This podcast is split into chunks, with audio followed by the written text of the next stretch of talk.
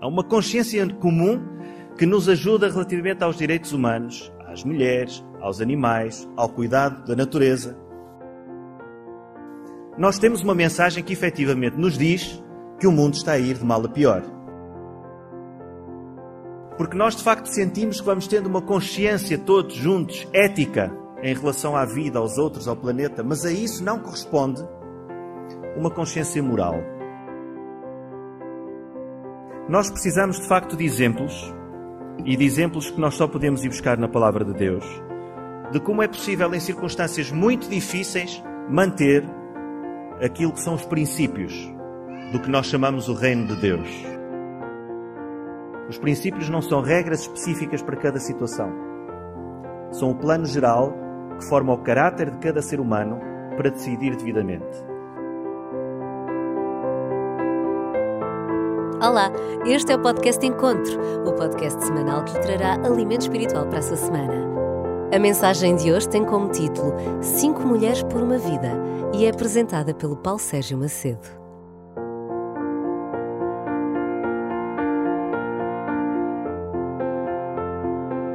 Um bom sábado a todos. Espero que estejam bem dispostos, que estejam felizes, porque não só é sábado, como estamos juntos e temos muito, muitos motivos para nos alegrar, apesar de todos os problemas que vamos vendo à nossa volta. Gostaria de começar uh, refletindo convosco um pouco, pegando na história das crianças, sobre porque é que eu me lembrei desta história para elas hoje. Eu lembrei-me por causa de um domingo à tarde, há muitos anos, eu já não vos consigo dizer há quantos, mas com certeza absoluta muito perto de 40, em que entre vários domingos que eu passei desta maneira, lembro-me de estar com o meu pai e a minha mãe junto a um campo aéreo, portanto, um, um, aquilo que nós chamamos um aeródromo, em Cortegaça, que é perto de Espinho, para aqueles que conhecem mais ou menos, perto do Porto.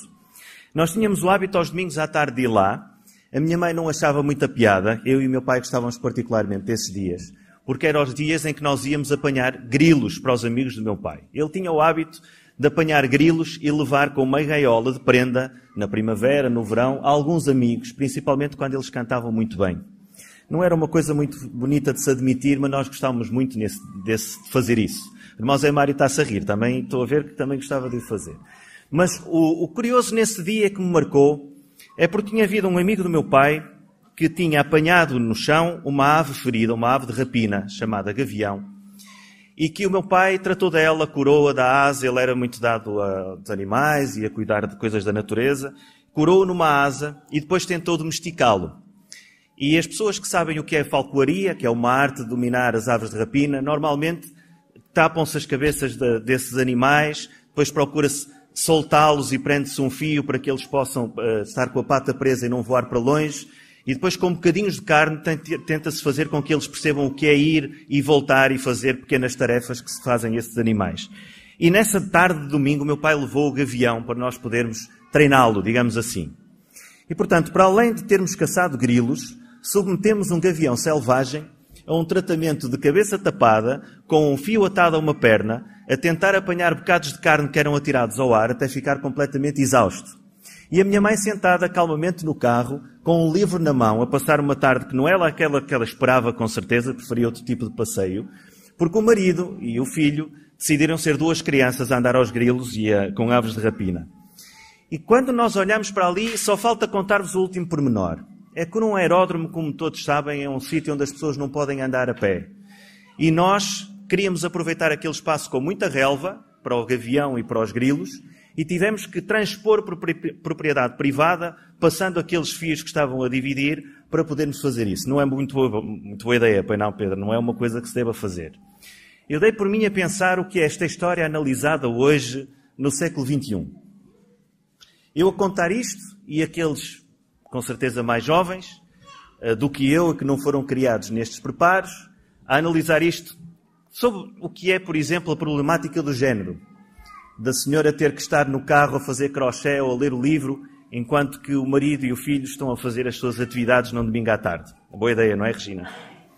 Ou do que é a questão relativa à propriedade privada, do que é invadir um espaço onde não devam andar pessoas porque é perigoso e porque pertence a outros, e, e, foi isso que nós fizemos, os dois. Saltamos uma cerca para poder estar num, num sítio com relva, onde não havia muito perigo e que não nos pertencia. Ou nas questões dos animais. O que é que se poderia dizer hoje de nós submetermos os grilos a esta tortura, de apanhar uns 10 ou 15 ou os que fosse, metê-los dentro de uma caixa de sapatos furada para respirarem com alface lá dentro, ou com relva lá dentro, para andar a distribuir pelos amigos, para eles ficarem muito divertidos a ouvir os grilos à noite? Ou mesmo, no caso daquele triste gavião, que depois de algum tempo em que realmente se notou que era impossível domesticá-lo, acabou por ser devolvido ao Parque Biológico de Gaia e durado o tempo que foi possível durar. Aos olhos de hoje, esta educação não era propriamente aquela que eu desejaria para a minha filha, nem que nós daríamos aos nossos filhos. E, no entanto, nós dizemos que o mundo está a ir de mal a pior. Apesar de, nas últimas décadas, nós sentirmos que há uma consciência comum. Jorge, onde é que isto vai dar? Não é o que é que este tipo está a dizer. Há uma consciência comum que nos ajuda relativamente aos direitos humanos, às mulheres, aos animais, ao cuidado da natureza. Nós temos uma mensagem que efetivamente nos diz que o mundo está a ir de mal a pior. Se nós formos, por exemplo, a segundo, segundo capítulo do livro, de, desculpem, ao capítulo 3 do segundo livro de Timóteo, nós lemos uma frase que é um espelho de muita gente que nós conhecemos no dia a dia. Capítulo 3, versículos 1 a 5. E que para mim, sinceramente, mais do que qualquer sinal temporal ou até doutrinário sobre a apostasia, nós lidamos com este, este sinal do fim dos tempos todos os dias. Eu vou ler. Paulo diz a Timóteo: Fica sabendo que quando chegarem os últimos tempos, onde vir momentos difíceis, os homens serão egoístas Atenção que os homens aqui é o plural majestático, corresponde a homens e mulheres, obviamente, senhoras não estão fora. Os homens serão egoístas, gananciosos, pretenciosos, orgulhosos, blasfemos, desobedientes aos pais, mal agradecidos, descrentes. Serão gente sem amor nem espírito de colaboração. Serão caluniadores, desonestos, desumanos, inimigos do bem, traidores, insolentes, duros de entendimento mais amigos dos prazeres do que de Deus. Terão aparência de piedade, mas renegarão a sua verdadeira força. Foge também destes. Que descrição terrível, não é? Porque nós de facto sentimos que vamos tendo uma consciência todos juntos, ética, em relação à vida, aos outros, ao planeta, mas a isso não corresponde uma consciência moral, de um verdadeiro cuidado pelas outras pessoas, de uma empatia em nos colocarmos ao lugar delas de um respeito pelo próprio corpo, um respeito pelas instituições fundamentais da sociedade, como a família, ou como a comunidade, ou como a vizinhança. E por isso nós não nos podemos deixar guiar naquilo que é a nossa bússola moral, nem uh, pelo nosso costume familiar, os nossos hábitos, nem pelo espírito dos tempos em que nós vivemos, nem pela cultura em que nós estamos inseridos. Isso não são bons guias. Acabei de vos descrever um domingo à tarde que eu hoje diria que tinha sido um domingo de tortura. Não foi bem um domingo de um, de um, daquilo que um pai e um filho devem fazer.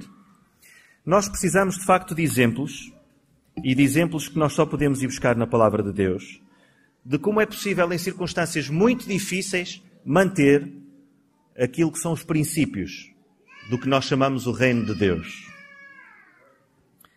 Eu peço desculpa, eu, eu tenho que parar um pouco, porque eu sinto quanto mais alto eu falo, mais alto o burburinho tem que ser para as pessoas se ouvirem. E quanto mais alto o burburinho para as pessoas se ouvirem, mais alto eu vou ter que falar. Portanto, este é o momento de nós serenarmos e de eu silenciar um pouco para dar oportunidade ao silêncio.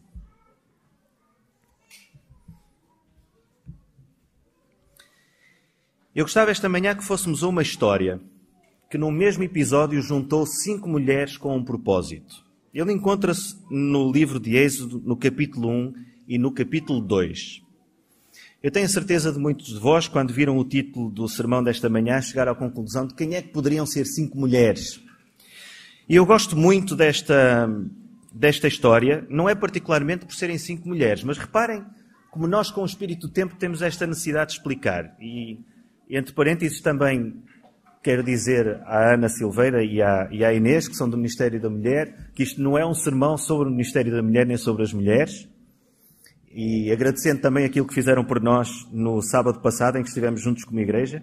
Mas é curioso que ainda tenhamos de dizer cinco mulheres, porque há montes de episódios na Bíblia que têm cinco, dez, quinze homens e nós dizemos, não dizemos cinco homens por uma vida. Mas é curioso que Deus tenha escolhido cinco mulheres para demonstrar princípios fundamentais do seu reino, numa história para salvar uma só vida. Nós vamos encontrar essa história que eu não vou ler, não temos tempo para isso. De Êxodo 1, versículo 15, até Êxodo 2, no versículo 10. E se quiserem seguir aquilo que eu vou dizendo, os comentários que vou fazendo com a história, eh, seria melhor. Esta história passa-se, como devem imaginar, no Egito. E acontece numa circunstância muito curiosa. Tinham passado cerca de 300, 340, 330, 350 anos desde que o povo de Israel, os hebreus, estavam no Egito. Tinha acontecido naquele tempo que um governante do Egito, chamado José, tinha possibilitado que um clã ao qual ele pertencia, o conjunto do seu pai, dos seus irmãos, da sua família, ficassem no Egito retirados ou refugiados por falta de alimento, de água, por uma crise muito grande que havia na sua terra de origem, que era Canaã. Este tempo tinha passado, aquele povo tinha crescido, e este é um universo muito duro, em que algumas pessoas, porque são naturais de um país e têm um determinado costume e religião, oprimiam pela escravidão outras pessoas que vinham de outro país, eram estrangeiros, e tinham costumes e religiões diferentes. Eram muito, muito duro. E os, os egípcios, vendo aquele povo a crescer de uma maneira extraordinária em número e em força, começaram a temê-los. Temer pessoas que estão no nosso meio é uma coisa difícil, porque nós deixamos de estar confiantes. Se nós temos vizinhos que nos metem medo, nós não estamos confortáveis. Se nós temos pessoas que nos são diferentes que costumam crescer, nós começamos a ouvir pessoas a dizer que isso não é bom para um povo. E isto estava a acontecer naquele momento. Ainda por cima com um líder fraco, inseguro, que começou a usar do seu poder para tentar acalmar a sua gente, colocando no olho do furacão do seu próprio medo, da sua insegurança, dos seus interesses próprios, o povo hebreu. Isto só podia degenerar, como nós chamamos hoje em dia, em violência não havia muito mais a fazer do que aquilo que ele já tinha feito. O faraó já tinha pensado em tudo para controlar o povo. Pô-los a trabalhar muito, tirar-lhes condições de vida, não lhes dar direitos devidos, até que pensa assim, o que é que eu posso fazer mais para limitar o número destas pessoas? E vai ter uma ideia que não veio só dele, mas que Satanás utilizou também. Vai ter uma ideia que hoje, no século XXI, e ainda bem que assim é, nos parece completamente abominável. A ideia dele é, se nós não deixarmos sobreviver os meninos que nascerem, nós em poucas gerações vamos ter este povo desaparecido. Então vai emitir uma ordem e vai dizer assim: a partir de agora, as parteiras que forem ajudar os meninos a nascer do povo hebreu vão matar os do sexo masculino e só deixam viver os do sexo feminino. A partir daquele dia, os meninos seriam mortos e as meninas cresceriam para não ter filhos ou para terem filhos de egípcios e assim se faria um genocídio de um povo inteiro, ficando todos somente a ser egípcios. É óbvio que nós estamos habituados a analisar esta história, meus queridos irmãos, que é terrível quando nós pensamos nela, sob o ponto de vista espiritual. Nós sabemos, no livro de Gênesis, capítulo 15, Deus tinha dito a Abraão, que passou a Isaac, que passou a Jacó, que passou aos seus filhos, que haveria um momento daquele povo que ele estava a iniciar com Abraão, em que eles estariam cativos 400 anos. E, portanto, não era muito difícil fazer as contas a quem conhecesse a profecia, sendo pessoas ou demónios, de compreender que o tempo estava a terminar. E que Satanás, prevendo que estava a chegar o tempo da libertação e sabendo que ele chegaria por alguém, idealizou, tal como no tempo de Cristo Herodes fez, uma maneira de tentar matar todos os, os meninos que pudessem libertar aquele povo. E o Faraó, através do seu medo, da sua insegurança, de preservar os interesses do seu povo, vai ser um agente de Satanás, para que realmente aquelas crianças fossem mortas. Até que ponto, de facto, chega a ordem do ser humano pelos outros seres humanos? E o ódio normalmente chega quando nós nos sentimos inseguros, ou quando temos medo, ou quando as outras pessoas colocam em causa os nossos interesses. É por isso que nós lemos a partir do versículo 15. O rei chamou as parteiras hebreias, cujos nomes eram Chifra e Pua, e disse-lhes: Quando ajudarem as hebreias a dar à luz, prestem atenção. Se for menino, matem. Se for menina, deixem viver. Mas as parteiras obedientes a Deus não cumpriram as ordens do rei do Egito e deixaram viver os meninos. É muito curioso quando nós olhamos para esta história, porque o nome delas Eu nunca. É uma questão que um dia terei curiosidade em perguntar aos autores. Porque, de facto, nós encontramos sempre uma razão de ver as coisas que é. Na Bíblia, os nomes correspondem ao caráter das pessoas. Mas nestes livros mais antigos, nós não sabemos se elas se chamavam mesmo assim por providência divina, ou se o autor bíblico não sabia o nome delas e identificou-as com o nome que achava que o caráter expressavam. Porque o nome delas é um nome extraordinário. Poa e chifra quer dizer a beleza e o esplendor. Portanto, a beleza e o esplendor eram chamadas a casa das senhoras que estavam grávidas hebreias. E naquele tempo não se dava à luz como agora. Havia uma coisa chamada pedra de assento, em que se colocavam pedras, se faziam sobre tijolos de palha, o que fosse de areia, em que as senhoras sentavam com um espaço entre esses tijolos e tinham os filhos sentados. Ora, é-nos dito pela irmã White, é-nos dito pela, pelas próprias palavras das parteiras, que como as hebreias tinham que trabalhar muito, eram mulheres que se dedicavam muito ao trabalho físico. Ao contrário das egípcias, tinham mulheres que as servissem, davam à luz com muito mais facilidade e rapidez.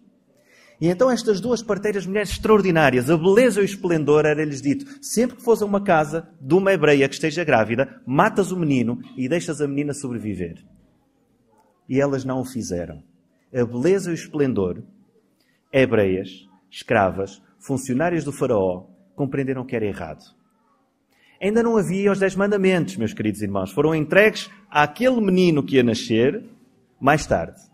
Mas elas já tinham discernimento nas palavras que Deus tinha dito a Abraão, Gênesis 9, versículo 6. Nenhum homem deve tirar a vida a outro homem. Nenhuma mulher deve tirar a vida a nenhuma mulher. E ao compreendê-lo, elas foram ao mais profundo daquilo que era a sua consciência e disseram: Nós não podemos cumprir esta ordem. Nós vamos cometer um crime de desobedecer para não cometer um pecado de fazer o que é errado. Sabem que às vezes o pecado e o crime não são sobrepostos. Não vamos falar sobre isso, fica para a próxima. Elas cometeram um crime de desobediência para não fazer o pecado perante Deus.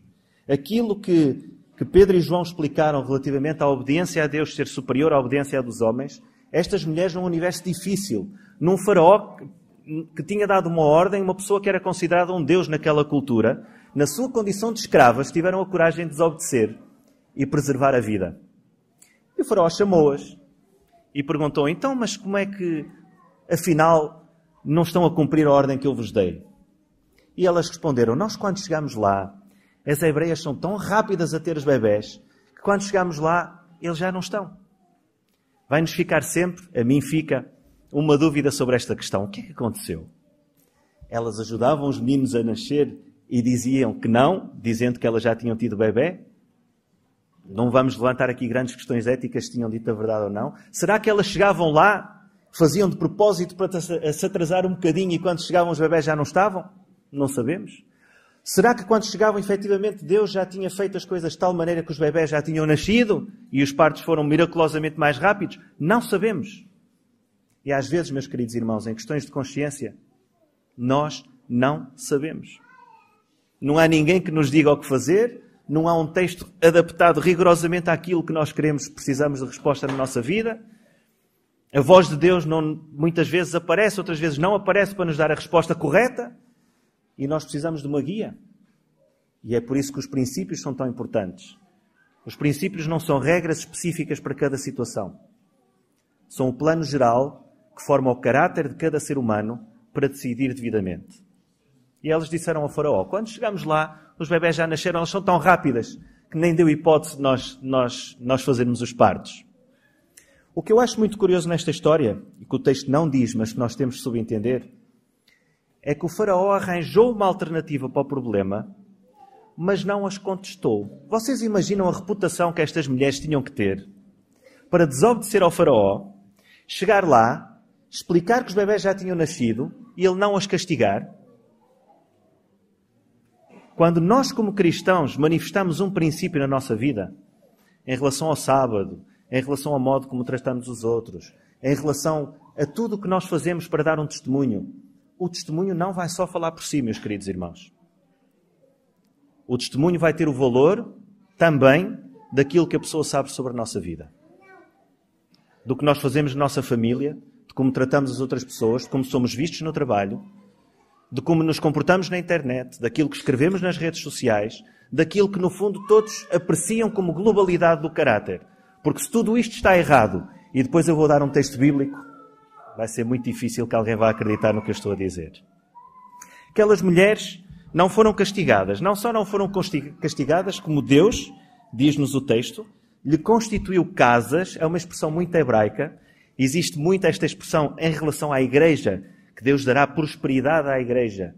Lhes constituiu casas, deu-lhes prosperidade profissional, material, pessoal, e lhes deu muitos filhos.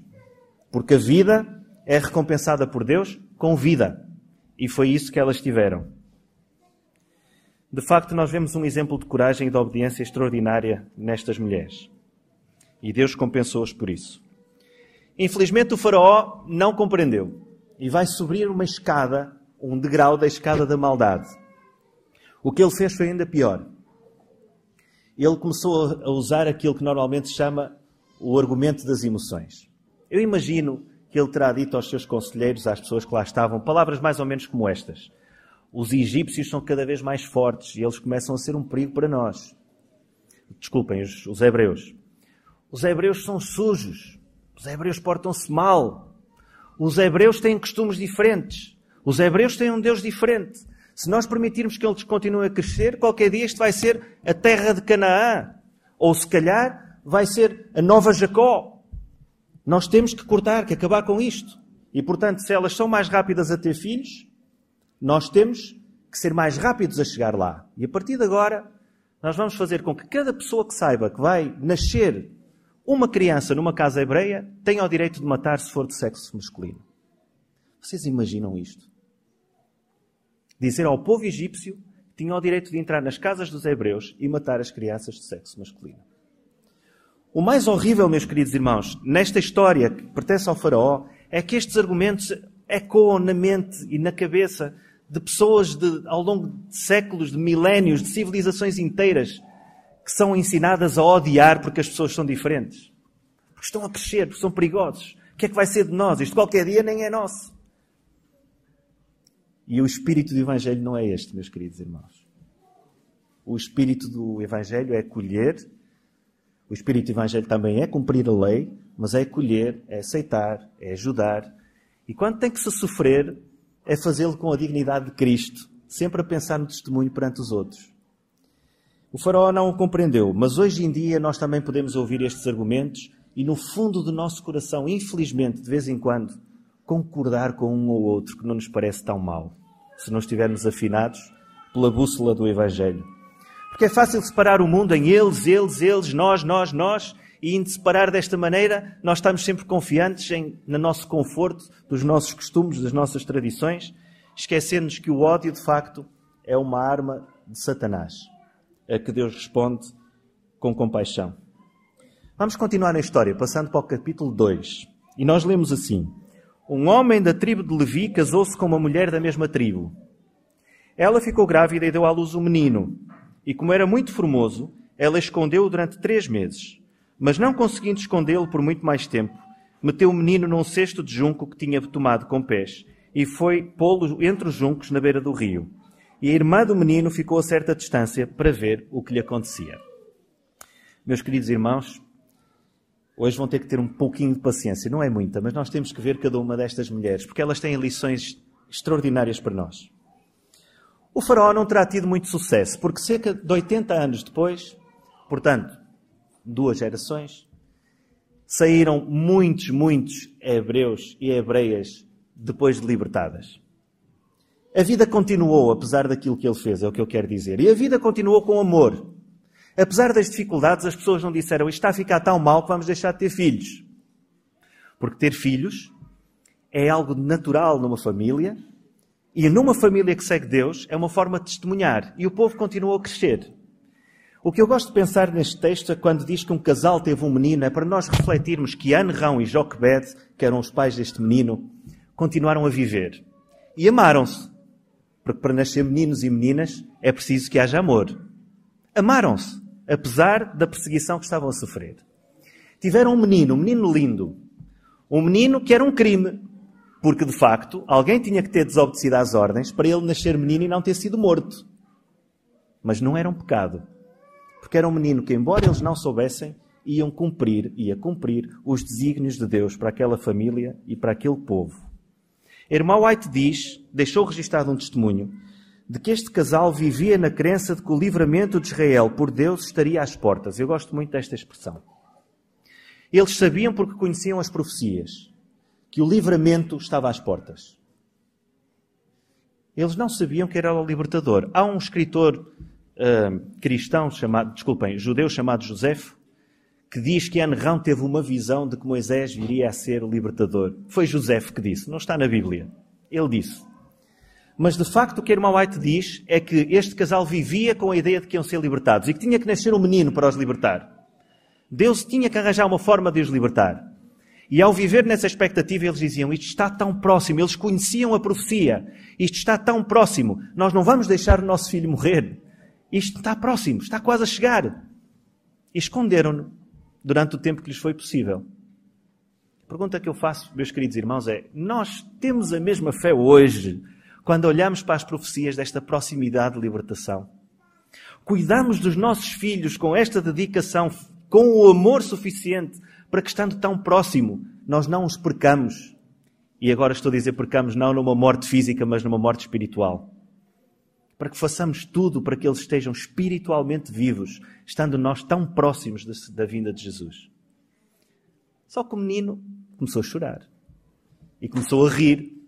E começou a fazer barulhos.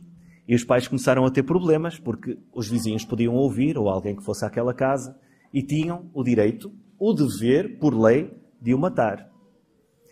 E nós vemos a partir daqui que Joquebed passa a ser o centro. Passa a ser o centro da utilização do instrumento de Deus para salvar aquele menino. Nós vemos ali uma mulher, muitas vezes centramos-nos neste menino, mas ela merece uma atenção muito especial. Uma mulher escrava, aflita por não saber o que é que ia acontecer ao seu filho. Uma mulher que sabia o risco que aquele menino corria. E desobedecendo ao Faraó, ela vai pensar no que é que pode fazer para lhe salvar a vida. A palavra sexto uh, vem de um egípcio que, que, que, que, se escrevia Tebet, que depois deu origem a duas palavras no hebraico, e essas duas palavras foi sexto. Conseguem adivinhar qual foi a outra? Duas palavras. Sexto e outra que também foi feita, que também levou pés, que também era para a água não entrar lá dentro e que era para a salvação, a arca. Deu origem a sexto e a arca. E nós vemos aqui um simbolismo que remete também para o que aconteceu no dilúvio, porque aquela cesta era uma salvação, que necessitou de duas coisas muito importantes.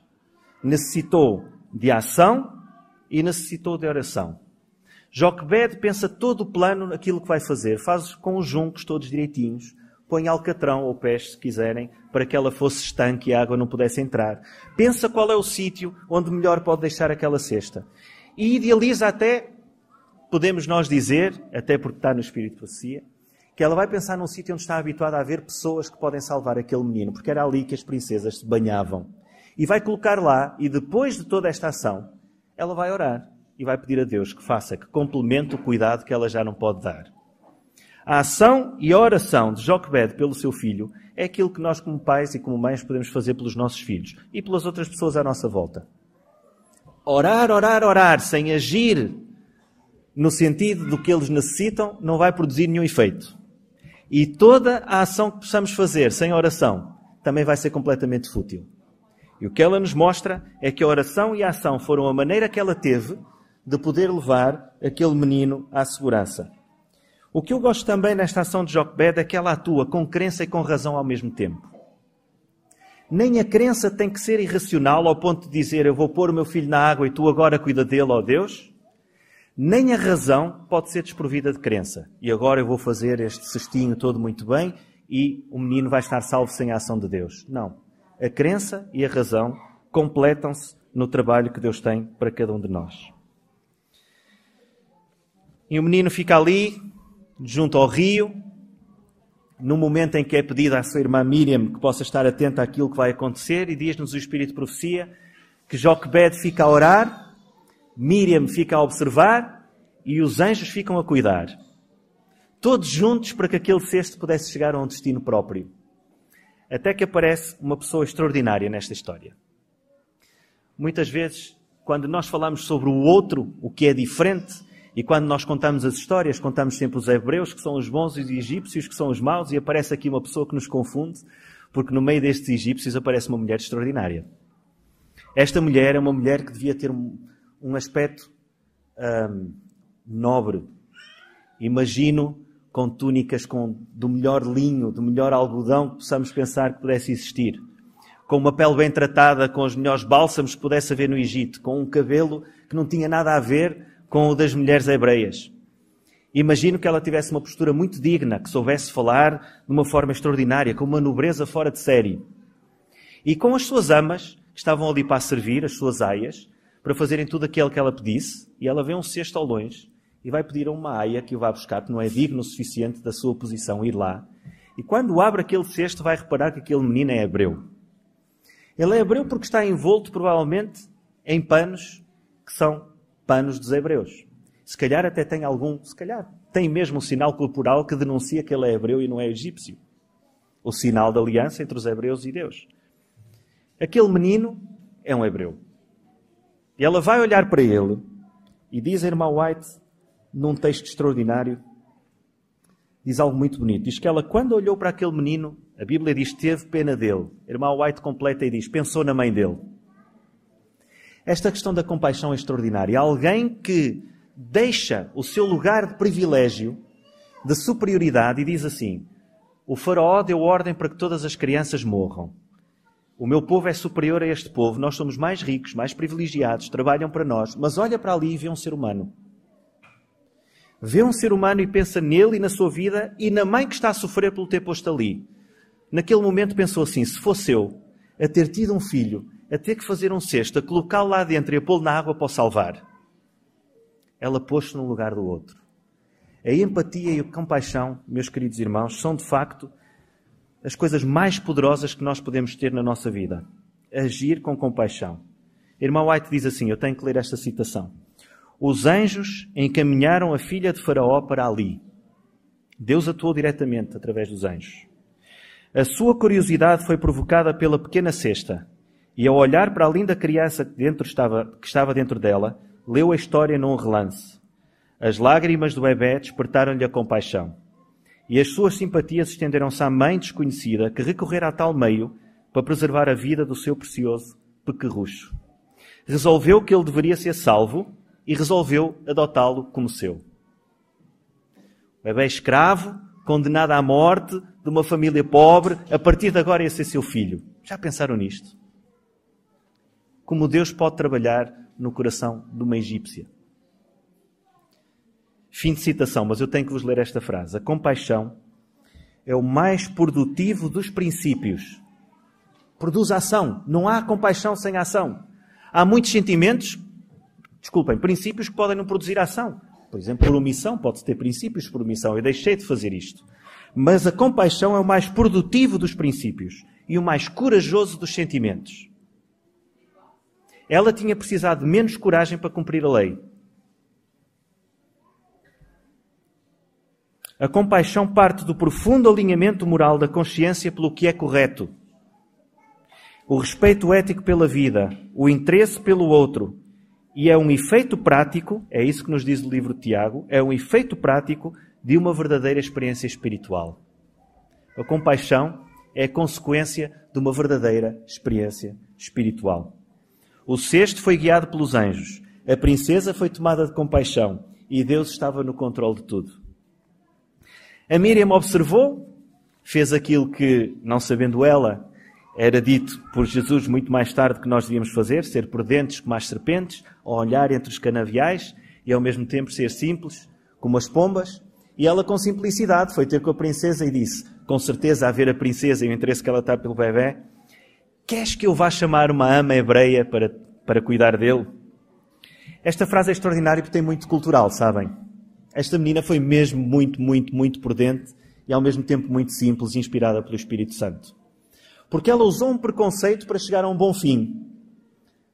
Tu és uma princesa. Achas realmente que deves ser tu a amamentar este bebê? Ou uma das tuas aias a amamentar este bebê? Não seria melhor chamar uma hebreia?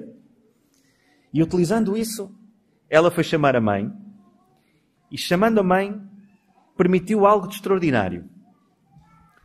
Nós vemos aqui um contrato que está nos versículos, se quiserem acompanhar a leitura, eu não vou ler, dos versículos 2 a 8, uh, desculpem, 2, 8 a 2, 10.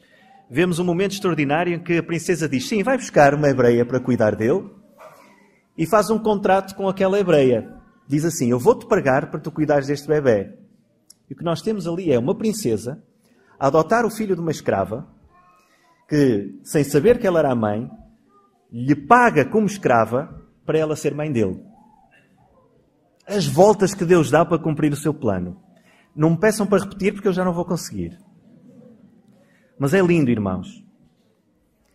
Porque há ali um contrato entre aquelas duas mulheres, não sabendo a princesa o que estava a fazer, sob o ponto de vista daquele momento de salvação do bebê, em que as duas vão cumprir algo de extraordinário. Uma vai cumprir o plano de Deus, tendo adotado aquele bebê e pagando uma, breia para o cuidar. E a outra vai cuidar do libertador de Israel, que é o seu verdadeiro filho, fingindo ser uma ama. E é muito interessante porque ao pagar, nós podemos pensar, mas como é que ela aceitou aquele dinheiro? Ao pagar, a princesa não estava a dizer mais nada do que a assumir a propriedade sobre aquela criança. Este filho é meu.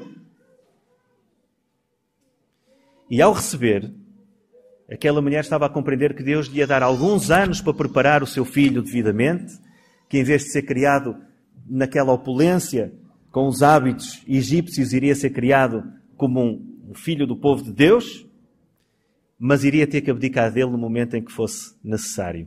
E foi isso que aconteceu. Aquele menino teve a educação de um menino hebreu até aos 12 anos. E depois teve a educação de um príncipe egípcio até aos 40. E depois teve a educação de um filho de Deus no deserto até estar preparado. Todas estas mulheres cumpriram a sua missão. Estas mulheres, todas, cumpriram a sua missão. Quando nós olhamos para elas, nós vemos algo extraordinário.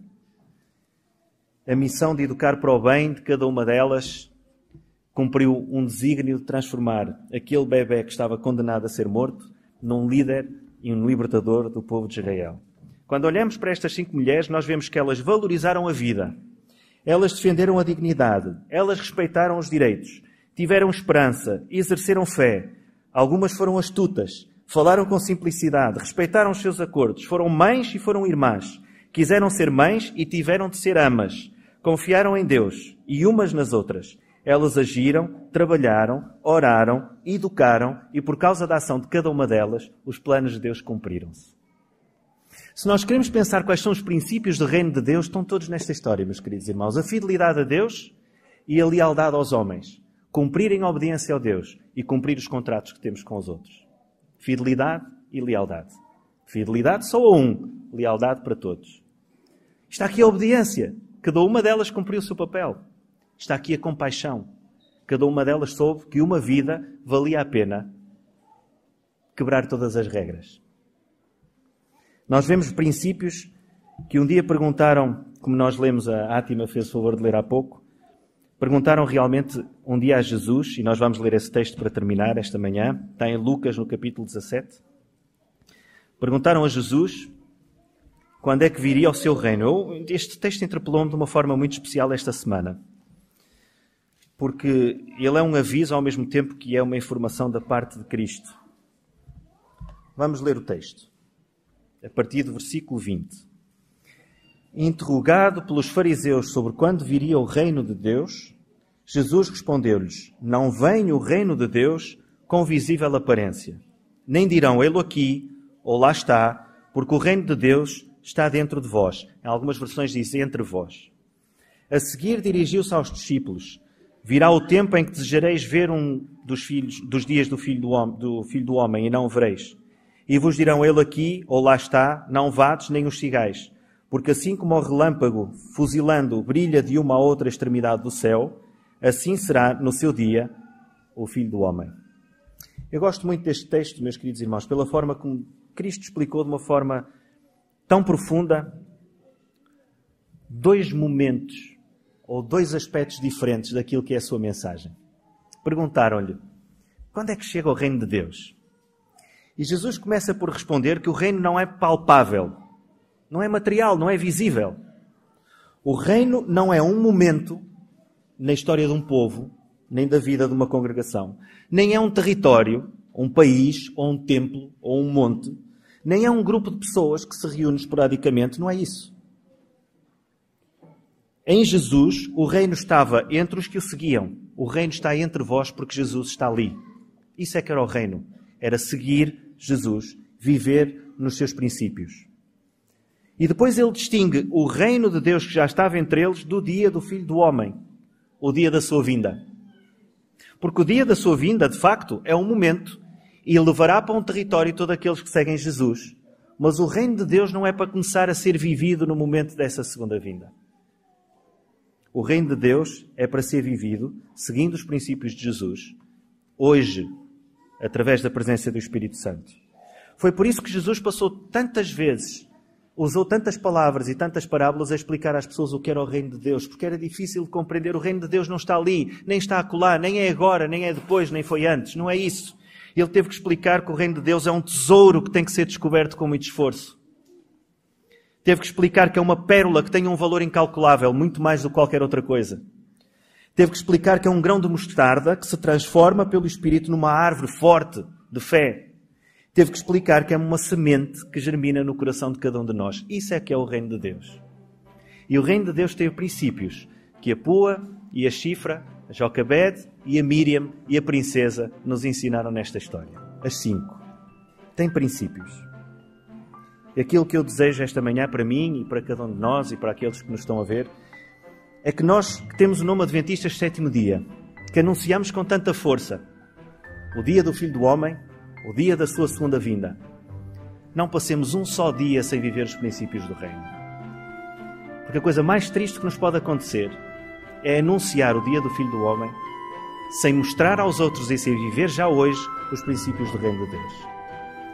Nós o possamos fazer todos juntos, individualmente, com a ajuda de Deus, é a minha oração esta manhã.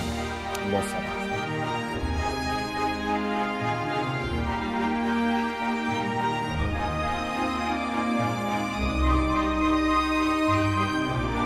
Se gostou desta mensagem, subscreva a Igreja Adventista de Setúbal na sua aplicação de podcast habitual. Para mais informações, consulte as nossas redes sociais em adventistas.setúbal. Tenha uma boa semana.